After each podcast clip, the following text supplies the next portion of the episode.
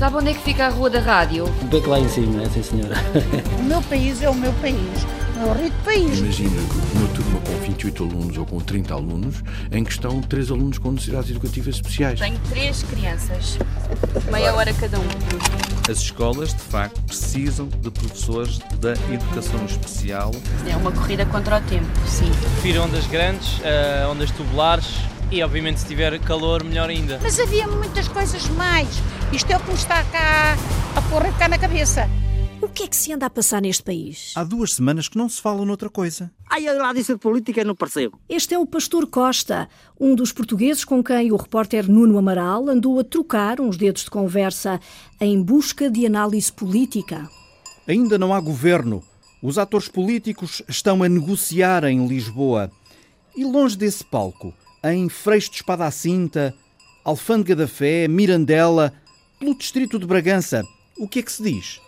Bom, eu cá não gosto cá muito disto. Estar cá agora a filmar, o gajo até é bonito. Gravamos então? Vê-se na televisão o gado? Não, é para a rádio. Ai, Antônio, quando é que isso dá? Sábado. Ai, é na rádio? Oh, isso...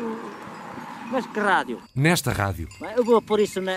Vou pôr o rádio na, uh, no sábado. Então quero ver, se é verdade. Anda num rodopio, pastor. Tenho 42. José Costa, 42 anos, sobe, desce, calcorreia a montanha. Ah, quer que se olho, ovelhas e montanha? De vara na mão, orienta o rebanho. São 200. 200 ovelhas governadas pelo cajado e pelo assobio. José Costa, o homem que cria a imagem na televisão. Pois anda, mas eu gostava de as lá ver, e eu? José Costa, o pastor que anda na jorna de rádio no bolso. Ando, não, quero ver. Não acredita, é? Olha ali. E onde estamos? É aqui, Sedainhos, então. Sedainhos, à beira da estrada que liga a Alfândega da Fé a Mirandela. Oh, valha, Deus. E daqui de Sedainhos, Costa, o guardador de rebanhos, olha de soslaio para o outro rodopio, lá embaixo, a política de Lisboa. Ai, eu lá disse de política não percebo. Ah, isso não percebo nada de política. Aqui, a partir desta encosta transmontana, Costa tem uma prioridade bem definida. Ah, para mim servem todos. Logo que me deem no dinheiro, é o que interessa. De cajado na mão, ignora os encontros políticos, os esforços para formar governo. Ah, eu estou a dizer que, que o lado da, da, lado política não percebo nada. Não quer saber. E na rádio? Ah, que é que quer dizer? Na rádio ouve apenas o que quer. Ah, o seu desporto, a bola.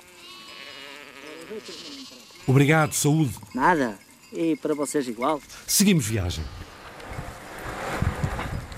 Está um grupo de homens à conversa. Estamos no Freixo de Espada à Cinta. Na Cavaqueira, no Largo, em Freixo de Espada à Cinta. Temos aqui a Igreja Matriz, claro. Sentados num banco à conversa, espontâneos analistas políticos. Não encontro que esteja bem. Uns querem uma coisa, outros querem outra. E também daqui, deste banco no Largo, que ainda é o centro do mundo, em Freixo de Espada à Cinta, a mesma reivindicação. Os pobres parassem mais por pobres e do pouco têm reparado. Augusto Gonçalves, 84 anos, resume esta análise com um aforismo. Se a vida se comprasse, do pobre que seria? O rico comprava a vida, só o pobre é que morria. E aos políticos, o que lhes dizia Augusto Gonçalves? E sabe quanto é que quanto é que me dão por mês? Não, não sabemos. 50 contos. 250 euros por mês. Falamos com aquela senhora à porta da mercearia. Não, porque eu não tenho dentes, falo mal. Então cante. Sei lá, eu cantar fecho. Não sabe cantar, diz, mas conversa. Diolinda Faustino. Diolinda Faustino solta a língua para falar de política. Pia é que vai mudando. Os porcos lá ficam os mesmos. Discurso durido, língua revoltada, no Largo do Val, em Freixo de Espada à Cinta. Ó Freixo, ó lindo Freixo. Quem é agora? Ai, deixa-me inspirar. Inspire-se. O freixo, além do freixo, cá está, quem te lá dera. A letra está entramelada. A cabeça diz baralhada com o bulício político. Sem sabermos o que devemos de fazer, eu sou uma pessoa que não sei o que é de fazer e fiquei parado. Está revoltada. A política e o país sabem-na pouco. Eu dizia ao Passo Coelho, dizia que, que, estou muito insatisfeita com, com o país que temos. É melhor voltarmos à música, a tal do Freixo. Ai, mas eu não sei. Haverá quem saiba. A minha Anabela, vai chamá-la. Vamos, então seguimos. Ó Freixo, quem lá dera. Seguimos em busca da menina Bela. No fundo das escadas, faz favor. Ande cá. Está aqui o senhor da antena 1. Se mas agora já não me lembro. Sabia muito. Escapam-lhe as músicas. Ana da Conceição Cruz. Faltam-lhe as melodias. 84. Mas não a capacidade de análise. Está muito, estou muito desgovernado. Já a visão de Ana Cruz só fica nublada quando olha para certas figuras. Ah, políticos, olha, nem os posso ver. Procuramos outros ritmos, mais uma saltada ao largo. Quero que cante uma, uma canção. Sim, uma canção. Deixo quem ladeira, a culpa teve eu. Lá estava, não me viera. Mocidade, mocidade, isso é que eu nunca dei. Cidade, mocidade. Ora, viva, viva, Está que bonita, é? Bonita a cantiga, sorri Augusto Gonçalves. Adeus que me vou embora. Um embalo para irmos saindo. Semana que vem. Uma fágua em dias corridos pela política agitada. Que fará quem quer bem. Saímos que há mais ecos, há mais vozes. Saímos que há mais só neste país para escutar. Quem quer bem. Adeus, meu amor, adeus. É só neste país, menina. Eu acho que é só neste país. Só neste país. Só neste país. É que se diz só neste país, só neste país. Neste país vê-se tudo. Só neste país. Só neste país. Ai, olha, olha que isso era muito engraçado. Só neste país é que o governo ganha depois de ter feito atrocidades fez às pessoas. Olha, boa. Eu já tenho 82 anos e ainda tenho que trabalhar, neste país vê-se tudo. Eu 25.632. Only in this country is this special light. Só neste país é, as coisas são tão bonitas desse jeito. Só neste país há esta luz. Isto é miséria. É miséria que é neste país. O que é que é para mim só neste país? Só neste país. A mostrar chega ao nariz. A mostrar chega ao nariz. Este país ainda não sabe qual vai ser o próximo governo, mas os professores, os terapeutas, as famílias das crianças com necessidades educativas especiais deixam recados e pedidos. Que apostasse mais na formação dos professores nesta área e na formação também dos assistentes operacionais. Nós não podemos descurar, por exemplo, os assistentes operacionais que contactam diariamente com estes alunos, têm pouca formação, a formação que somos nós, diretores, que lhes damos.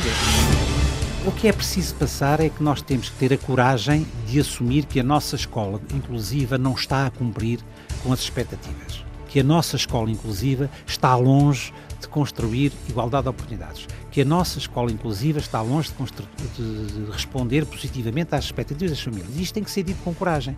Para quê? Para se encontrarem dentro do sistema soluções que às vezes podem até não ser mais caras do ponto de vista financeiro, mas são mais caras do ponto de vista do tal da tal dimensão de humanidade que a escola tem que ter. Porque há falhas no sistema. Há falhas. E a falta de organização, a falta de investimento na formação é a nossa maior falha.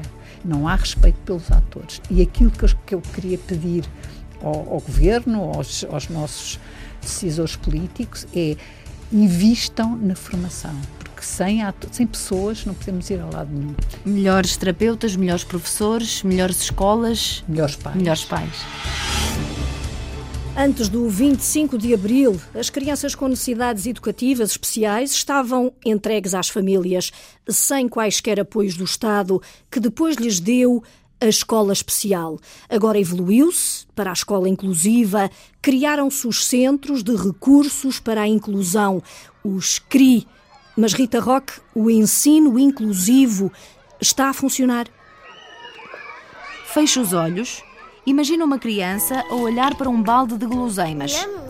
Quer devorá-las todas ao mesmo tempo, mas não as consegue agarrar de uma só vez. E algumas acabam por cair no meio do chão. Ups!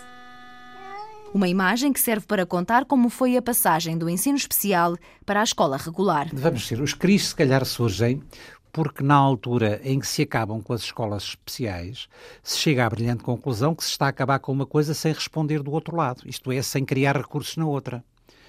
Ou seja, o 3 2008 dizia a partir de agora vão todos para as escolas, mas por razões diversas não cria lugares nas escolas para o, o conjunto de técnicos de especialidade que é preciso criar. Terapeutas da fala, terapeutas ocupacionais, psicólogos e brigadianos. Assim nascem os Centros de Recursos para a Inclusão, da ânsia dos decisores em quererem mudar para melhor. Foi há uma mão cheia de anos. Esqueceram-se é que um aluno especial precisa de apoio especial, sublinha Rogério Cação, o vice-presidente da FENACERCI. Aquilo que se faz na escola do ponto de vista da intervenção terapêutica é intervir para que a criança possa aprender no mesmo plano que os outros todos podem aprender.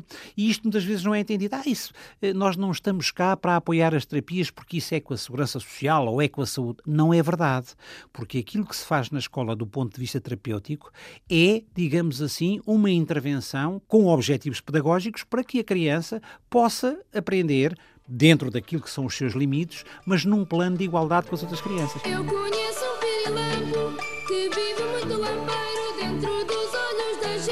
Chegados a 2015, os CRI não só continuam a ser uma prestação de serviços à escola e não algo que faz parte dela como devia, como estes apoios são cada vez menos. O ano passado, estes alunos tinham um apoio de 45 minutos. Os técnicos do, do, do, do CRI eh, dizem-me que era um tempo suficiente, mas que meia hora, é meia hora por semana, é um tempo escasso e, e as terapias às quais eles são sujeitos eh, não têm aquela hum, rentabilidade que deveriam ter. Crítica de todos, aqui sintetizada pelo vice-presidente da Associação Nacional de Diretores de Agrupamentos de Escolas Públicas, Filinto Lima, que também aponta o dedo ao facto de não ser a escola a decidir as reais necessidades de cada aluno especial. Em vez de darem uma lista personalizada com os minutos que temos que dar a cada menino em cada valência, concediam às escolas um certo número de horas para estes meninos e nós, escolas, com os CRI, seguramente, melhor que o Ministério que está em Lisboa, iríamos distribuir corretamente e até com o apoio dos pais os minutos pelas diversas terapias. Mas não, nós somos obrigados a dar estes minutos nestas terapias àquele aluno. Não confiar na escola e também colocar estes técnicos, terapeutas, psicólogos numa situação laboral precária, que só é atenuada, remata o presidente da Federação das Cercis, com profissionais que jogam muito por amor à camisola. Nós temos autênticos heróis, enfim, a trabalhar nos CRIs. Provavelmente alguns, se não fosse a crise de mercado de trabalho que existe por aí, não estariam, porque às vezes é sobre-humano o que, o que lhes é pedido para fazer. Por exemplo? Estar a dar meias horas, sabendo eles que não estão a fazer coisa nenhuma de jeito, sem lhes dar tempo sequer para interagir com professores, sem lhes dar às vezes, muitas vezes tempo para participar efetivamente no processo educativo do aluno. São uma espécie de contratados, daqueles contratados que, que, na, que nos países da África iam para as safras do, do cacau e por aí fora, é? sem direitos nenhums a, receber qualquer coisa.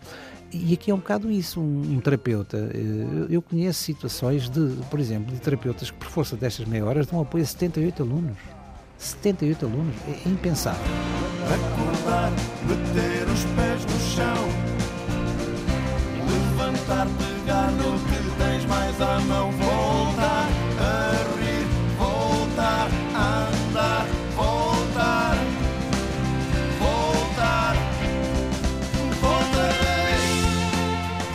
Vamos tentar perceber melhor o que se passa.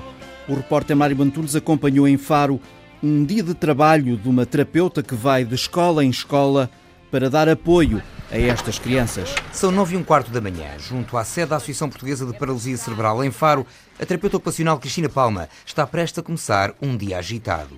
A PPC Faro tem acreditado o Centro de Recursos para a Inclusão, que serve às escolas de Faro e Olhão. A primeira escola é de São Luís. Contém três crianças, meia hora cada um. É uma corrida contra o tempo, sim. Como é que vai ser o dia hoje? O dia hoje vai ser estas três crianças em São Luís, depois sigo para Bom João, onde tenho oito, e sigo novamente para a Joaquim Magalhães, onde tenho outras duas crianças, meia hora cada uma, e termino o dia na Escola do Carmo, onde tenho mais duas crianças. Cristiana integra a equipa de oito técnicos do Centro de Recursos para a Inclusão da APPC Faro. Já esteve a tempo inteiro, hoje está a meio tempo. Resultado dos últimos cortes efetuados pelo Ministério da Educação no âmbito de um protocolo com esta instituição de Faro. Do ano passado para este ano, este centro tem menos 28 crianças a receberem apoio e os tempos para cada uma também foram reduzidos. Portanto, nós no, no, ano, no final de cada ano letivo, nós fazemos uma avaliação com os coordenadores do agrupamento onde, onde fica introduzido os dados e, o, e o, o, tempo de acompanhamento que nós queremos ou que nós achamos o ideal para cada criança. Esses tempos nunca são respeitados uh, e é sempre o Ministério da Educação depois acaba por enviar para nós os tempos que eles, que eles acham que são os que devem ficar. Cristiana vai pelo meio do trânsito na capital algarvia ao encontro do Bernardo na EB1 de São Luís, a primeira criança de uma longa lista programada para esta jornada. Porque são 10, 10 escolas em Faro Uh, e essas 10, 10 escolas, pois. Não ficam propriamente perto umas das não outras? Não ficam, não, não ficam. E depois é arranjar o lugar para o carro, uh, é conseguirmos uh, tirar o material do carro, entrar na escola, ir buscá-los à sala. todas essas questões depois acabam por influenciar o tempo efetivo com que vamos estar com as crianças. Nós estamos a desenvolver uma atividade até a criança iniciar o trabalho que, que nós propusemos. Uh, quando nós olhamos para o relógio e já só faltam dois minutos para acabar a sessão, e nós temos que dizer: vais ter que terminar no próximo dia. Para eles representa frustração, uh, porque se eles estão a gostar de desenvolver a atividade e isso é algo que finalmente conseguiram iniciar e estão a ver uh, o, o, seu trabalho feito, uh, nós temos de dizer, pedimos desculpa, mas vamos ter que acabar. Uh, para eles, eles ficam frustrados e, e, muitas destas crianças não sabem lidar com essa frustração. E para o terapeuta ou a terapeuta? Para nós é muito frustrante enquanto terapeutas, porque vemos que o nosso trabalho não, não está a fazer efeito nenhum no desenvolvimento destas crianças por mais que, que, que, se queira fazer muito por eles, nós também não temos uh, margem de manobra para conseguir dar mais, fazer mais por eles. Já chegamos aqui à escola Exatamente. de São Luís e levamos este tempo, este tempo no trânsito da cidade. Para então. Bom dia. Posso levar o Bernardo? Sim. Pode ser Bernardo. Precisa de algum caderno? Não, não. Falta um quarto para as 10 da manhã, Cristiana Palma foi buscar o Bernardo à sala de aula. Com ele vai desenvolver noutro local desta Escola de São Luís uma sessão de terapia ocupacional. O Bernardo é portador do síndrome de Asperger, um tipo de autismo que, neste caso particular, afeta a capacidade de concentração da criança. Vamos fazer um jogo para trabalharmos aqui um bocadinho a parte da memória, atenção, concentração. Sentar. Dos animais. Ou das pontinhas? Pontinhas. Vamos fazer das pontinhas. A Cristiana e o Bernardo junta-se agora a Sara Faleiro. É professora destacada no âmbito da educação especial para dar apoio ao Bernardo dentro da sala de aula. Nós trabalhamos a parte das competências académicas para que eles tenham sucesso uh, nas áreas curriculares, na escola, não é? Neste caso aqui em São Luís, uh, uh, a Sara está cá todos os dias? Não, não, não estou cá não todos os dias. Não. Vem cá, neste caso. Para dar apoio ao Bernardo, sim. Dois dias por semana. Face à especificidade deste caso, era necessário mais? Era, era necessário mais, sim. O, o, Bernardo tem um, um problema que afeta a parte social e emocional. É uma criança que tem uh, grandes capacidades, mas que precisa ser trabalhada. O que é que nós vamos fazer com as pontinhas? Uma flor. Ok. Há sete anos atrás, alunos que tinham 5 uh, uh, horas de apoio, agora é impossível. Tem quanto agora, em média? Tempos de 45 minutos e normalmente uh, têm três tempos. E eu questiono-me se realmente para o próximo ano vão nos cortar mais tempo, que não, não, há, não há como trabalhar assim. Sara Faleiro não está exclusivamente nesta Escola Básica de São Luís. Ela é destacada pelo agrupamento no âmbito da educação especial para acompanhar vários alunos em vários estabelecimentos de ensino. A professora tem dúvidas de que este método de escola inclusiva, com tempos tão curtos para cada aluno, possa funcionar. Não, nem pensar. Desde o início da, na minha entrada, da minha entrada neste agrupamento, que eu trabalho com esta hum, parceria. E no início, posso dizer que sim, surpreendeu-me bastante pela positiva, porque o que se pretendia estava a ser eh, conseguido. Ter tempo para a criança, ter tempo para articular com os professores, com a educação especial e, em equipa, trabalharmos para o mesmo fim ao, ao longo do tempo foi-nos uh, sendo retirado tempo uh, de terapia e também tempo de, de educação especial. Entretanto, o tempo de terapia com o Bernardo acabou, pouco mais de 10 minutos. Acabou agora, exatamente. Já arrumamos e temos que ir embora. Foi fácil? Sim, foi fácil. Vamos? À espera do Bernardo está mais uma criança com necessidades educativas especiais, numa turma do quarto ano. No total, 24 alunos. Enquanto eu dou, tento ajudar o Bernardo e a outra criança com necessidades educativas especiais, tenho que arranjar forma de pôr a outra turma, o grande grupo, a trabalhar de forma independente. Isto não é o ideal. Também não é o ideal, porque quando deixo o Bernardo, o Bernardo deixa trabalhar e eu tenho que trabalhar com o grande grupo. Uh, o ideal seria o quê? Seria que o Bernardo tivesse um maior acompanhamento, mais horas de, de, ensino especial e de terapia também. Anabela Machado é a professora da turma na qual o Bernardo está integrado. A docente confessa fazer tudo o que pode para o ajudar, mas com frequência enfrenta um dilema. Assim que o deixo, ele hum, já não trabalha. Portanto, ele precisa sempre de um adulto de forma constante para realizar as atividades. Teria maior rendimento e mais motivação também. Mas infelizmente. Infelizmente, uma pessoa faz o que é possível, não é? Anabela, Sara e Cristiana, professoras e terapeuta ocupacional, não têm dúvida de que o Bernardo e todos os outros Bernardos, crianças com necessidades educativas especiais, necessitam mais tempo, mais atenção individualizada, numa escola que se quer inclusiva. O que devia ser então a escola inclusiva? A jornalista Rita Roque foi à procura de respostas inspirada numa curta-metragem espanhola de animação. Niños, niños, este es vuestro nuevo compañero. Como veis es un poco especial. Pero entre todos tenemos que conseguir que se sienta a gusto el tiempo que esté entre nosotros. ¿De acuerdo? Um pedido de acordo aos alunos, feito pela professora da curta-metragem de animação Cuerdas, Prémio Goya 2014. Hola, ¿cómo te llamas? Yo me llamo María. Bienvenida al cole. Premiado pela forma firme e profunda como retrata a diferença nas escolas e a imensa capacidade que as crianças podem ter de serem inclusivas. Y si quieres hablar, haces así. Hola. O menino por quem Maria se encanta em cordas não fala, não anda, não se mexe, tem paralisia cerebral.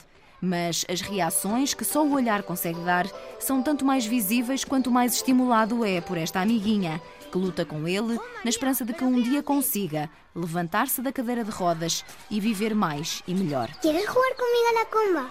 Mira, es muy divertido.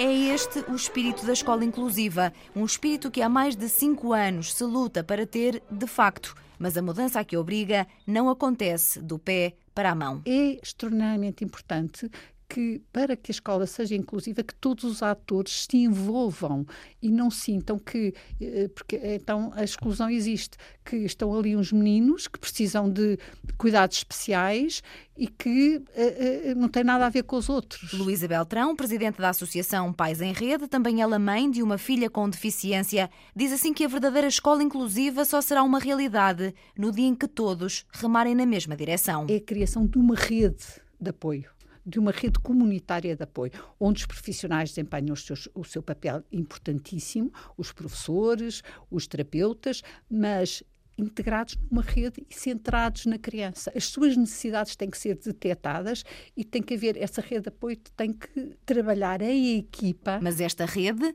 que pais, professores e organizações defendem, está longe de ser uma realidade, até porque primeiro há que saber sarar as feridas abertas na base disto tudo, na escola. Nós, escolas, gostaríamos de ter mais meios, Uh, meios materiais, mas também, sobretudo, recursos humanos, é o importante. Se o rácio diz que um professor uh, terá que ter no máximo uh, 15 alunos, não posso admitir que um professor tem 23 a 25 a 25 alunos. Ou seja, as escolas, de facto, precisam de professores da educação especial que apoiem, de facto, um menor número de alunos. Porque, de facto, são alunos especiais e que merecem um tratamento, eu não digo personalizado, seria pedir muito, mas digo um tratamento personalizado o mais possível. O vice-presidente da Associação de Diretores de Agrupamentos de Escolas Públicas lamenta a realidade que é obrigado a contar, até porque Filinto Lima diz que, com autonomia para decidir, a escola podia e conseguia responder melhor. Infelizmente, ainda há alguns professores, algumas centenas de professores, com o chamado horário zero. O horário zero significa estar no limiar da, da, do despedimento. Estes professores podiam ser aproveitados pelo nosso Ministério para lecionar alunos com necessidades educativas especiais. Não estou a dizer que estes professores iriam substituir os técnicos das várias valências, das, das várias terapias. Não é isso.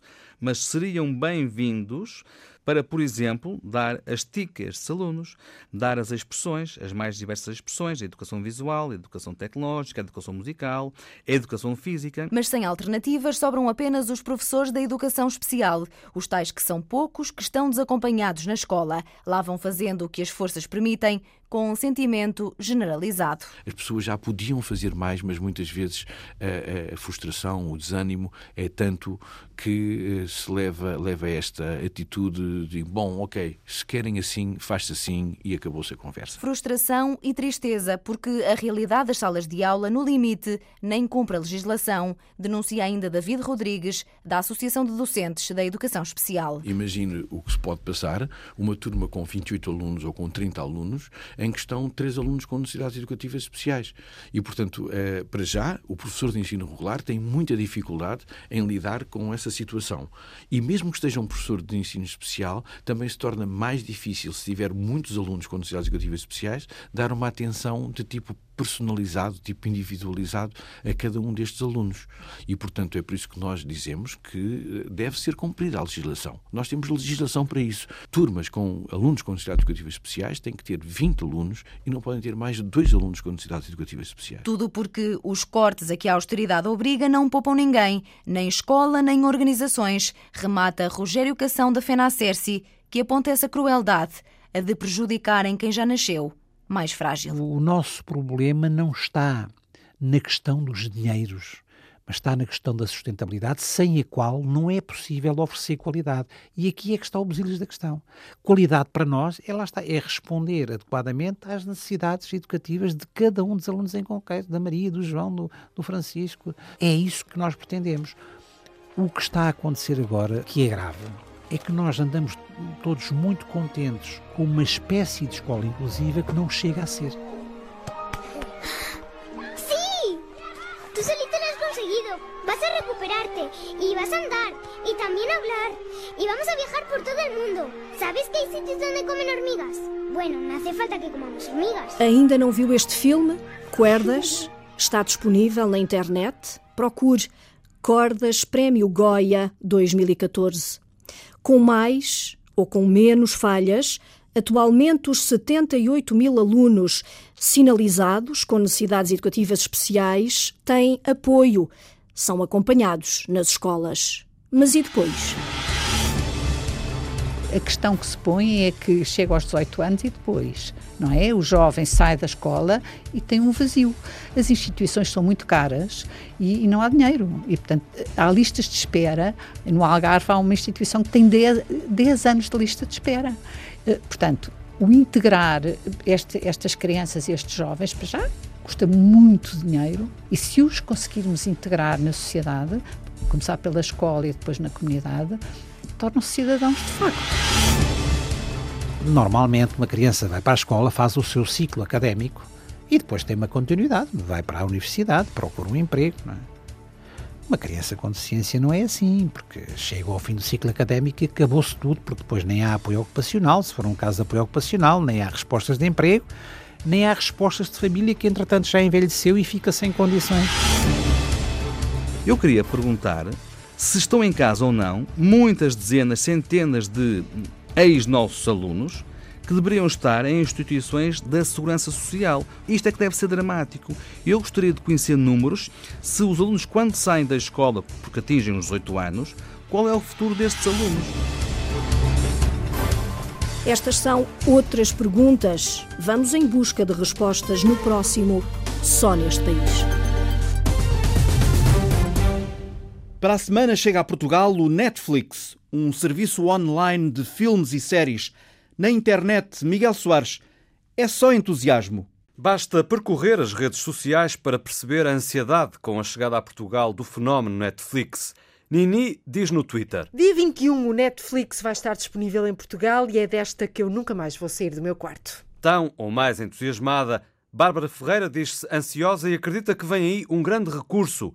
Cansada da espera, a Gabi publica a imagem de um esqueleto morto pela demora. Mas afinal, O que é que tem o Netflix? Tem séries como Gracie e Frankie, Marco Polo e Narcos, filmes como Beasts of No Nation, legendas ou dobragem em português e preços em conta face à concorrência, 7,99€ de plano base até quase 12 euros para quatro ecrãs em alta definição. Miguel, mas este serviço não tem concorrentes diretos? Tudo o que é operador digital, Mel e Nós, por exemplo, que se foram preparando para o embate com a criação de serviços semelhantes, depois, é claro, há tudo o que é televisão, mas também internet. Na verdade, esta plataforma é uma espécie de televisão na internet sem a ditadura dos programadores. Bem-vindos à televisão na era digital.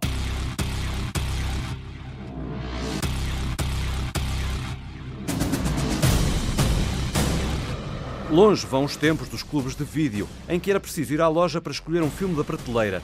Em meados da década passada havia quase 2 mil videoclubes. O número baixou para três centenas em 2010 e em maio não chegavam a 100. Hoje, no Grande Porto, só há três. Manuel Salgado já teve várias lojas. Agora só mantém uma em atividade, no centro de Gaia. Chama-se Wits. Então, diga-me lá qual é o, o segredo para se manterem em atividade quando já quase não existem videoclubes. E porquê? Porque é como eles dizem, eles ainda continuam a gostar e querem sair de casa, não querem eh, meter-se em casa, calçar os chinelos, dizer, mulher, estou aqui, estou a dizer, acabou. Eles querem dar a voltinha deles. Além do filme, ainda hoje, ser mais barato que, que por exemplo, eh, os videoclubes da Nós, da Mel, eles hoje isso fica-lhes à volta de 5 euros, quando nós aqui ficamos por 2,50 2 euros. e 50. Quantos títulos é que tem para alugar? Neste momento tenho hum, à volta de 3.400 títulos. Quantos clientes, sensivelmente? É à volta de 500 no ativo. Porque é como eles dizem que se sentem melhor no videoclube, que lidam com pessoas, estão a falar connosco, escolhem a nossa opinião, se o filme é bom, se o filme é mau. E que já conhece o cliente Já e que pode sugerir o filme mais adequado. sugerir o filme mais adequado. Isso é isso mesmo. Quais são os filmes mais procurados? Neste momento, por exemplo, Mad Max 2, fantástico, cinema fantástico, cinema de coisa. Eh, Os Vingadores, por exemplo, outro filme fantástico, outro filme de ficção. Também sai bem. São filmes que saem muito bem. Filmes alugados, como antigamente, e com uma vantagem. Aqui, o dinheiro que se gasta sai logo do bolso. Não é virtual, como nos serviços de vídeo dos operadores por cabo. Enquanto aqui sentem o dinheiro, estão a ver o que estão a dar, ali é só clicar. Há pessoas que ainda, ainda sabem o que estão a fazer, mas há outras que não. Há outras que não têm a noção das coisas. E quando chega a hora da- da dolorosa da fatura, eles não têm capacidade. Para controlar custos e até poupar, nasceu em 2007 a Cooperativa do Vídeo, uma ideia de Luís Pinto que confessa ter experimentado os downloads ilegais. Já- experimentei, eh, com certeza que já experimentei. Mas, além da dificuldade das questões legais, Luís Pinto reconhece que a indústria tem direitos que desta forma não são recebidos e por isso decidiu criar uma cooperativa que hoje tem mais de uma centena de sócios. Cada um deles paga 10 euros por mês para aceder a conteúdos do iTunes, por exemplo, de forma mais acessível. E como funciona? Luís Pinto explica. Temos várias contas, não é?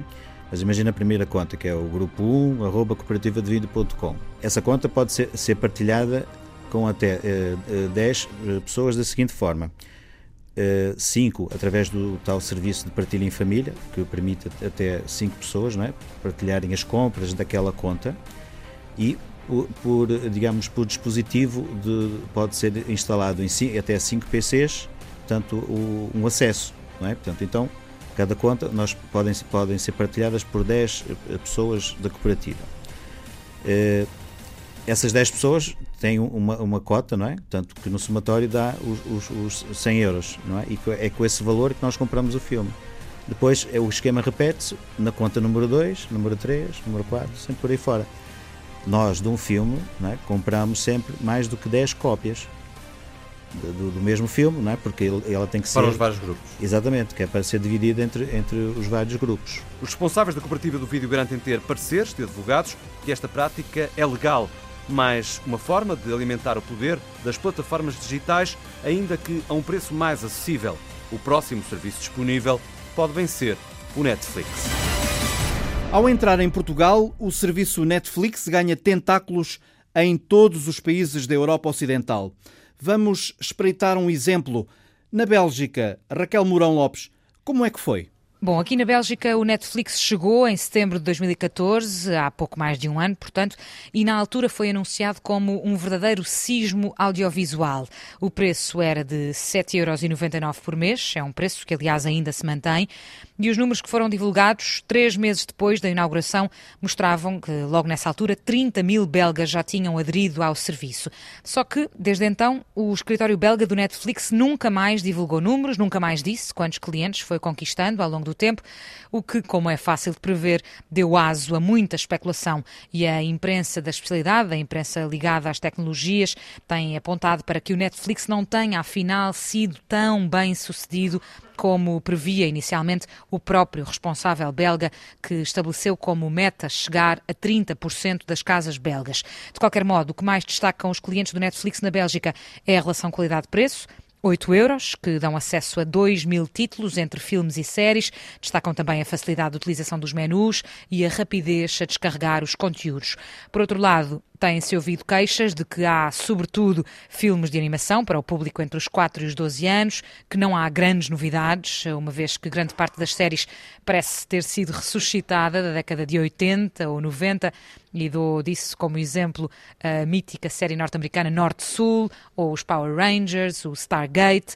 E depois o Netflix prometeu, à chegada, que daria destaque à produção caseira, ou seja, à produção belga, em especial a flamenga, e isso não chegou a acontecer e os consumidores, claro, ressentem-se disso mesmo.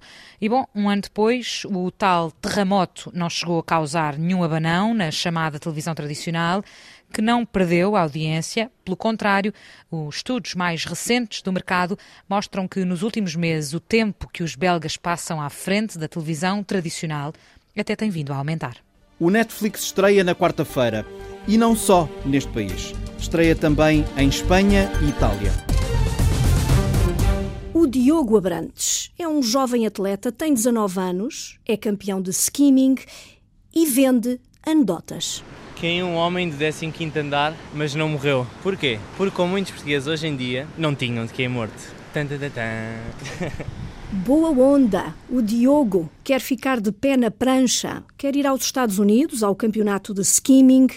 A repórter Sandra Henriques conheceu-o nas ruas de Lisboa a oferecer boa disposição em troca de um euro. Uh, boa tarde, desculpe, um segundo da sua atenção é possível? Ok, sou um atleta português, profissional de skimming. Uh, estou a representar Portugal na Europa e a tentar ir ao Campeonato Mundial nos Estados Unidos. Para isso estou a vender em tempos de crise o melhor livro de andotas que podem encontrar por apenas 8, 1 euro, 8 páginas das melhores andotas em português para se rir durante a crise. O que é que acha? Foi assim que dei de caras com o Diogo. Num passeio de fim de tarde, junto ao rio, no Cais do Sodré, em Lisboa. Alto, moreno, de cabelo encaracolado e um sorriso infinito. A palavra que me fez parar para ouvi-lo, skimming. É como se fosse uma mistura de surf e skate.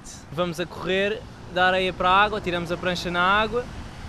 O objetivo é apanhar uma onda, surfar a onda o máximo possível, uh, aplicando manobras de skate e de surf nessa mesma onda. E que tal sair da cidade e ir à praia ouvir Diogo Abrantes em ação? Estamos na Ericeira, na praia onde esta paixão de Diogo começou, por causa dos irmãos.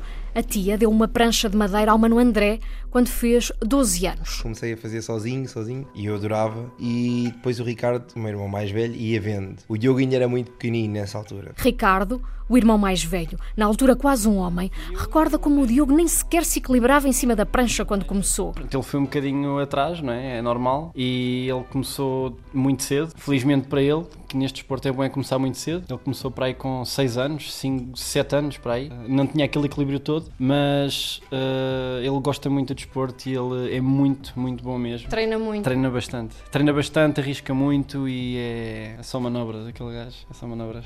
Os três irmãos assumem que têm estilos bem diferentes. Eu gosto mais de fazer manobras arriscadas em situações críticas da onda, tentar algo sempre muito arriscado em todas as ondas. O meu estilo é assim um bocado mais clean, assim mais bonito, mais estiloso. Eu sou o Bruno da Montes, a esquimar. Gosto de ondas grandes e tubos grandes e cortar com força a onda e rasgar as ondas dá, dá mais prazer a fazer. E o objetivo de ir aos Estados Unidos também tem um significado diferente para os três. Apanhar as melhores ondas e ficar o melhor classificado possível. Sim, obviamente que o objetivo principal é ir lá participar na prova. Não, não vamos por lá com intenções de ganhar aquilo, porque nós temos noção do nível que há lá, que é muito, mesmo muito alto. A minha intenção seria se queimar o máximo antes de ir lá, um mês, dois meses, todos os dias, para ir à final e tentar ganhar, mesmo se eles estiverem num nível muito acima, tentar fazer o melhor. Gosto, Gosto disso. Ser. Em busca de um sonho, Diogo junta dinheiro. Os irmãos já trabalham e podem pagar o sonho, mas Diogo só tem 19 anos e estuda Artes e Humanidades na Faculdade de Letras de Lisboa. Foi uma forma que ele encontrou, não prejudica os estudos, que ele até hoje tem sido sempre um, um aluno bastante regular e de maneira que nós apoiamos-lo em tudo o que pudermos. O pai apoia o sonho. Ora, então eu sou o António Abrantes, sou o pai do Diogo Abrantes e apoio, como é natural, os meus filhos. O Diogo é o mais novo, até há bem pouco tempo eu acompanhava-o em provas nacionais e internacionais. Neste momento ele já é maior de idade, já escolhe e prefere ir sozinho e eu também, dentro do possível, eu e a mãe tentamos o apoiar nesse sentido. Mas não pode ajudar desta vez. Os Estados Unidos ficam muito distantes, para poder ajudar um, teria que ajudar os outros dois e financeiramente isso não é, não é fácil. Foi por isso que Diogo se lembrou de vender anedotas pelas ruas de Lisboa. Não só acho o livro mesmo engraçado e acho que as pessoas se riem pela ideia e segundo, acho que é interessante apoiar um atleta a representar Portugal lá fora num desporto que as pessoas pouco conhecem mas que tem muito mais potencial do que poderiam imaginar. Mas Diogo precisa de muito dinheiro. 1200, 1300 euros aproximadamente. E será que basta vender livros de anedotas para juntar esse dinheiro todo? Não sei, mas se não bastar, eh, vou arranjar outra forma. Vou juntar dinheiro trabalhando, outros trabalhos, part-times ou full-time, o que for preciso, e pedir apoio Federação Portuguesa de Surf. Pronto, tudo o que eu possa fazer eu vou, vou tentar pedir apoio. No fundo, é levar o país aos Estados Unidos. Representar Portugal nessa prova que é o United Ski Tour. São um conjunto de 7, 8 provas, se não me engano, que ocorrem no México, nos Estados Unidos, no Brasil. Também já houve uma cá em Portugal, em Santa Cruz. E claro, é, é um grande objetivo competir com os melhores e tentar dar o meu melhor nessa prova. E além do mais, é lá que o mar tem as condições ideais para se queimar mas Diogo confessa: quem gosta, gosta sempre. Pode estar o dia mais frio de sempre, mas se tiver ondas boas, nós arranjamos um fato, arranjamos uma boleia e vamos à mesma. Quando alguém faz uma boa onda, acaba a onda bem, ou não sei, faz alguma coisa arriscada, alguma coisa difícil, nós fazemos isto. Quer dizer que foi boa onda. Mas esta linguagem não é universal. Lá em Espanha, eu estive lá este ano e descobri que eles fazem isto que é o que corresponde a nós fazermos isto. Ou seja, boa onda. Parece um DJ. Uh, ah, antes, antes da entrevista, se, se vir alguma, uh, alguma onda boa, posso ir à mesma, não é? Sem interromper. O Mundial de Skimming é em julho nos Estados Unidos. Até lá o Diogo vai andar a fazer pela vida. Só neste país. As histórias estão ali à esquina. Vamos conhecer uma rua deste país todos os sábados. Uma rua pode ser uma rádio? Pode, Ana Isabel Costa. Ora, procura lá em Alcobaça. Sabe onde é que fica a Rua da Rádio? Fica aqui no Cabeça Bendita, penso sei lá. Um beco lá em cima, é sim senhora. Eh, raramente passo por lá. Melhor é ligar o GPS. Estamos preparados. Vamos. Vire à esquerda. E a seguir, Vire à esquerda. Chegou ao seu destino.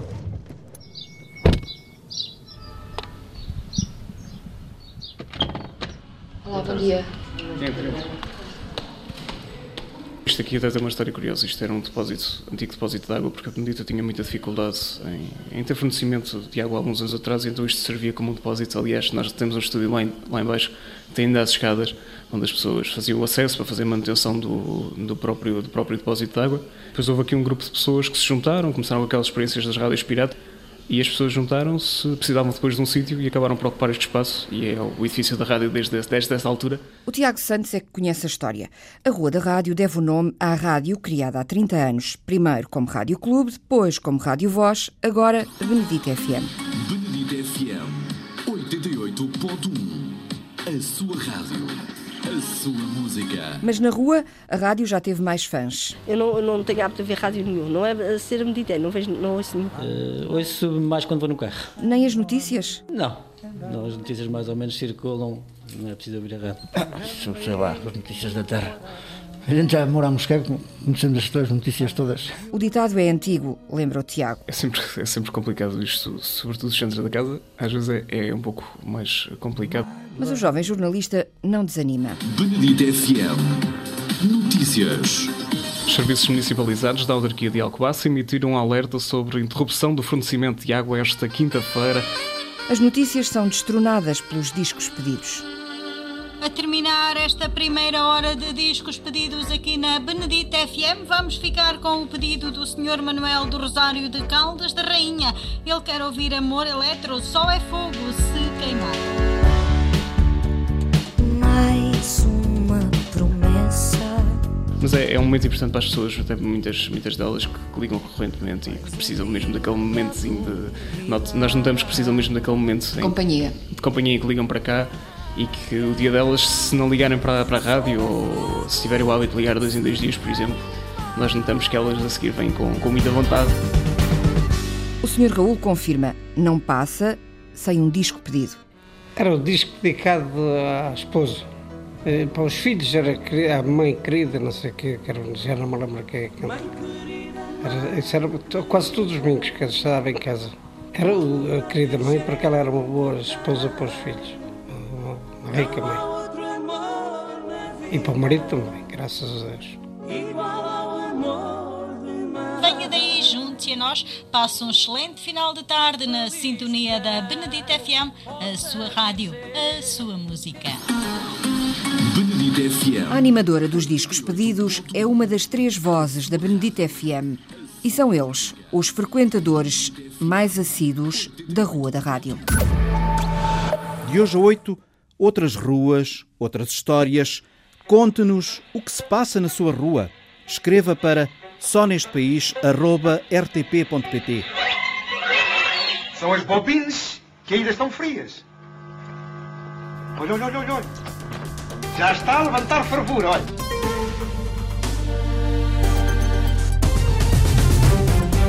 Produção de Rita Roque e Sandra Henriques, Sonoplastia de João Carrasco, Rui Coelho, Jorge Martins, Paulo Póvoas e Alberto Cardoso. Apresentação de Maria de São José e José Guerreiro. Agora estamos de saída, mas ainda vamos ouvir alguém a dizer-nos porquê só neste país. A repórter Rita Colasso andou a fazer a pergunta nas ruas de Lisboa e foi apanhada pela Maria do Carmo. Para mim, o que é tudo só neste país? Olha, é uma pergunta muito bem feita. O que é que é para mim só neste país? É que as pessoas se enganam umas às outras. Não acho bem, não acho bem. Há muita coisa, há muita coisa. Não, o meu país é o meu país. O meu rico país, não troco, que eu também gosto lá fora. Mas eu agora não me lembro que eu tinha muita coisa para dizer, mas agora não me lembro. E há, e há que pensar nas pessoas do, da, da agricultura. Eu tinha muita coisa, mas não tenho agora assim porque não estava a contar. Está bem? Quando é que isso vai para o país? Está com um velhota. Tudo bom para si, querida. Eu estou, ah, não, estou 59. Não, mas eh, não temos confiança nos, nos outros, porque o mais que puder é o que mais pode levar. É isto que eu tenho a dizer. Mas havia muitas coisas mais. Isto é o que me está cá a correr cá na cabeça. Mas havia muitas coisas, muitas, muitas. Quem anda nos transportes porque é que os senhores jornalistas não haviam de fazer um programa sobre as caminhonetes da Vimeca, sobre as caminhonetes, sei lá, sobre todos os transportes. E só em Coimbra é que eu tive os melhores transportes que eu tive na minha vida, porque o resto. Ah, e outra coisa, a senhora não imagina a trama que há nos transportes. Não imagina,